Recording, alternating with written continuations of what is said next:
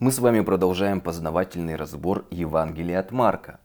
После крещения Иисуса и его испытания в пустыне евангелист описывает следующие события. Первая глава с 14 стиха.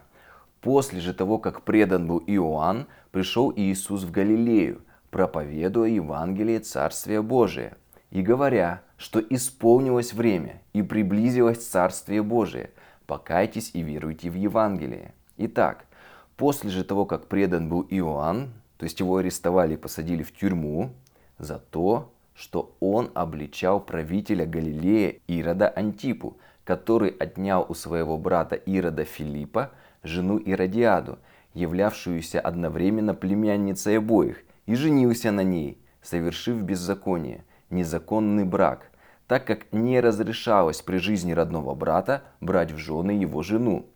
После ареста своего троюродного брата Иоанна Иисус приходит в Галилею. Напомню, что священники начинали свое служение в 30 лет. Иисус был младше на полгода Иоанна. И когда он пришел креститься, то, как сообщает евангелист Лука, ему было 30 лет. Соответственно, его брату было 30 с половиной лет. Служение Иисуса, как мы знаем, продолжалось три года до его крестной казни. Обратите внимание на одну интересную параллель с Ветхим Заветом. Помните, Бог дал закон через Моисея, у которого был брат, старший брат Аарон, который, по сути, и разговаривал от лица Моисея, или, как написано, Аарон был устами Моисея перед Израилем и фараоном. А Моисей обещал пророка, подобного ему, что и исполнилось даже в мелочах.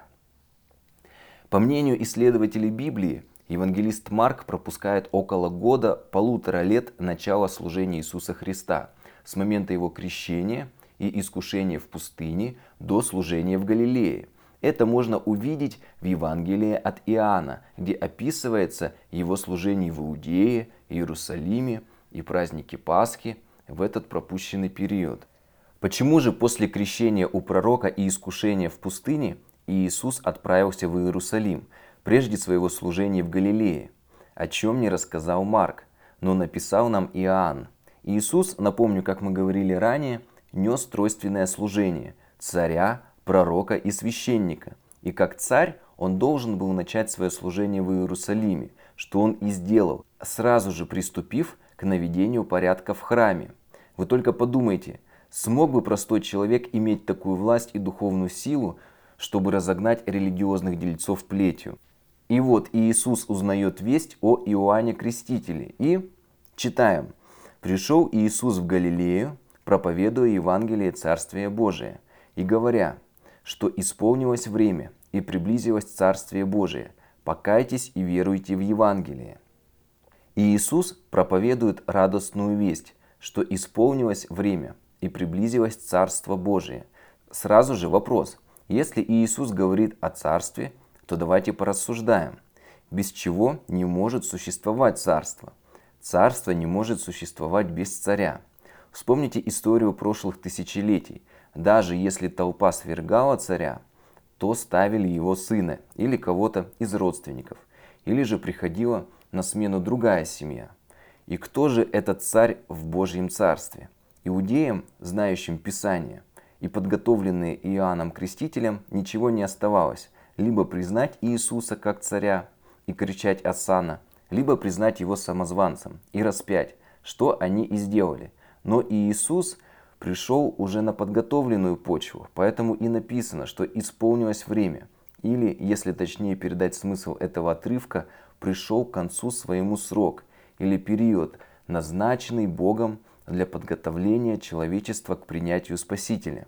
Поэтому у непринявших Христа не было оправдания. Что же нужно было сделать, чтобы стать частью этого царства? Как мы говорили в третьем выпуске подкаста, радостную весть выпускал император, восходивший на царство, и те, кто принимали эту весть, становились его подданными и могли рассчитывать на его защиту и милость и кто не принимал, становились его врагами и мятежниками. Но чтобы принять царя и поверить, нужно еще кое-что сделать. Написано «покайтесь и веруйте в Евангелие», то есть радостную весть о царе. А неужели так просто? Покаяться и все. Давайте разберемся, что такое покаяние. Это греческое слово метаноэйте, или как часто произносит у нас метаноия, можно перевести как изменение мышления. А меняться непросто.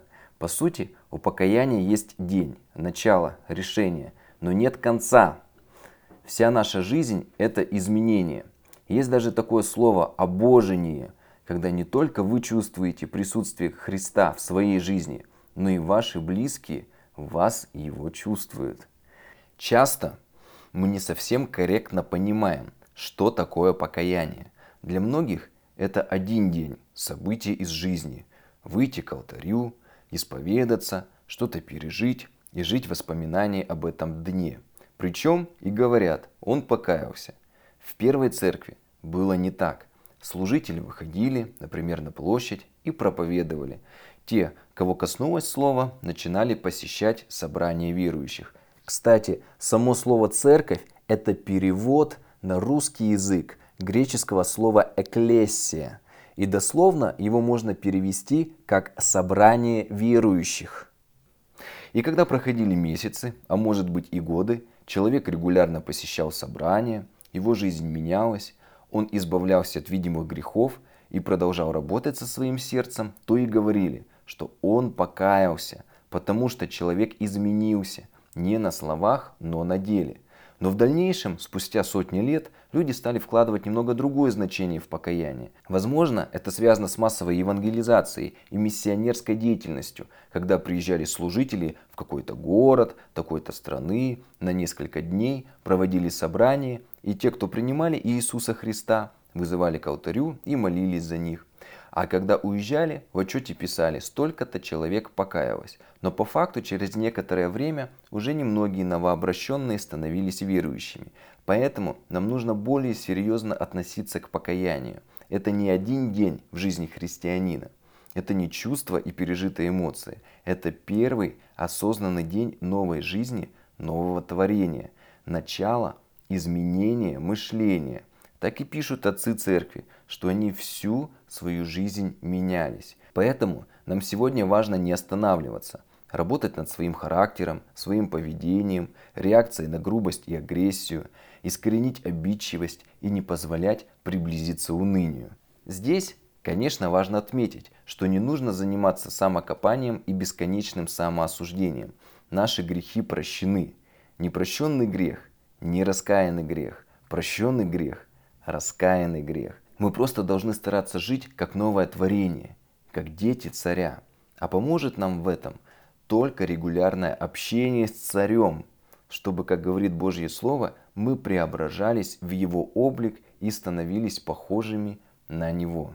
Где же сегодня находится это Царство Божие, у которого и царь есть, как мы выяснили? Мы, все верующие, и составляем это Царство – и оно не от всего мира. Оно невидимо здесь, на Земле, и у него нет границ. Это легко понять, когда путешествуешь по России да, и по всему миру.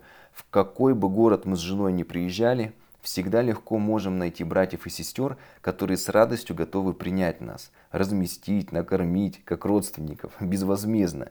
Ведь все мы, верующие во Христа, и есть братья и сестры. Мы родные – и удивительно, когда вы проездом останавливаетесь у верующих переночевать, садитесь за ужин, то нет какого-то непонимания или каких-то границ. Вы общаетесь, как будто знаете друг друга всю жизнь. И у вас есть общие темы, находятся общие знакомые, чувствуется душевное тепло. Такое я даже представить себе не мог до покаяния. Все мы часть этого царства.